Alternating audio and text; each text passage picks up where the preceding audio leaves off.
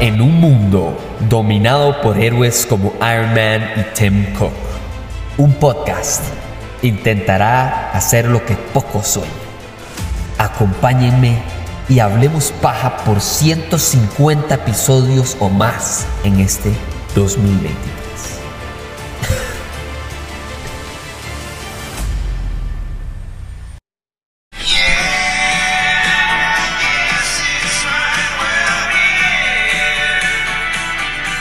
Maravilloso, increíble y necesario hablar de esta fenomenal serie. El 15 de marzo se estrena la nueva temporada de Ted Lasso y tengo que decirles que no podría estar más feliz. De verdad que es una serie sin igual, inesperadamente buena.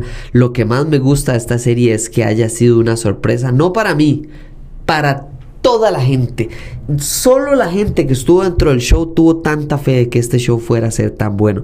Porque creo que lo que más me interesa es que es una, es una serie que tiene que ver con un equipo de fútbol profesional de la Premier League de Inglaterra.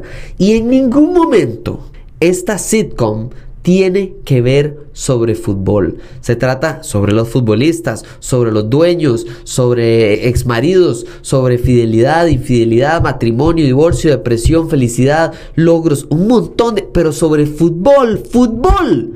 Tiene que ver un 6% tal vez en todas las dos temporadas. La primera temporada se trata sobre la dueña de un club cuyo esposo le da vuelta con muchas mujeres y que ella sabe que lo único que él ama más que tener muchas mujeres es al club de fútbol del cual él es dueño y ahora es ella dueña.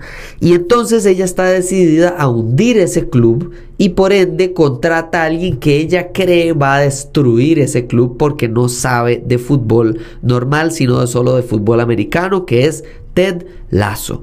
Y esta idea, esta evolución de una persona que sencilla y totalmente es bueno, es un bonachón. Ted Lasso es el legítimo madre que parece ser inocente, pero inocencia ya al, al borde de lo malo, digamos, al borde de la extra inocencia ya que usted dice, ah, pecaeto. Y entonces es esta evolución de una persona que está tratando de mentirle a otra para lograr algo negativo contra un tercero que ni siquiera tiene que ver con esta relación de dueño de equipo y entrenador de fútbol.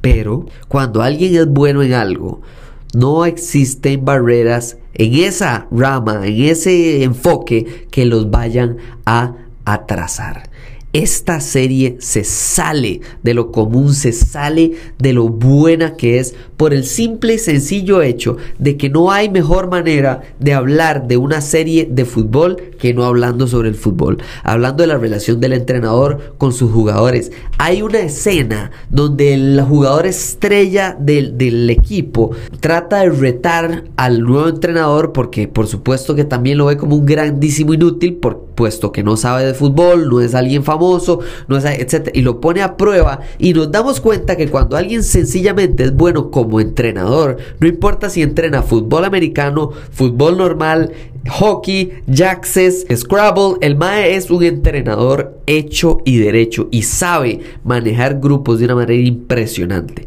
pero muy similar a una persona que es extraordinariamente buen psicólogo, pero necesita un psicólogo, Ted Lasso es extraordinario hacia afuera, pero tiene un enorme caos en su vida, en su familia, en su matrimonio, en su psicología, en un montón de cosas. Y la primera temporada termina con un momento cúspide que tiene como un sabor amargo. O sea, es un momento agridulce que usted queda queriendo más, no por, lo, no por el fracaso, sino por todo lo positivo que hubo en todo ese camino hacia un logro que no se culminó.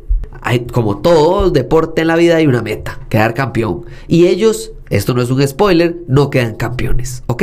Y entonces la segunda temporada sería, va a ser lo mismo. No, la segunda temporada se trata sobre lo interno del equipo de los jugadores que es lo que más me encanta. La serie se trata sobre estar ahí para los demás, como entrenador, como novio, como esposo, como psicólogo, como jugador, como dueño de un equipo, como miles, como tío de una sobrina, demasiadas buenas cosas que hablar de la segunda temporada. Porque de nuevo toma y entiende la idea de que el fútbol es nada más la calle, la carretera por donde va el vehículo. Pero el vehículo no tiene que ver sobre fútbol, tiene que ver sobre entrenamientos, psicología, relaciones interpersonales, depresión, fortaleza emocional, inteligencia emocional, un montón de otras cosas. Y al final Ted Lasso termina por hacernos reír con las cosas más normales, mundanas, tradicionales inespectaculares. Esa palabra no existe, pero la acabo de inventar para la serie. Y por eso es que Ted Lasso es lo que yo ocupo recomendarles a ustedes. Es una frase que es una frase, es una serie que utiliza frases de Allen Iverson, que utiliza frases de Walt Whitman, que utiliza creatividad por parte de los guionistas para hacer chistes que luego los utilizan como frases emocionales es parte fundamental del crecimiento humano reírse de sí mismo, pero también llorar con alguien más. Y esas dos cosas no siempre las demuestran con la misma capacidad y calidad en una misma serie.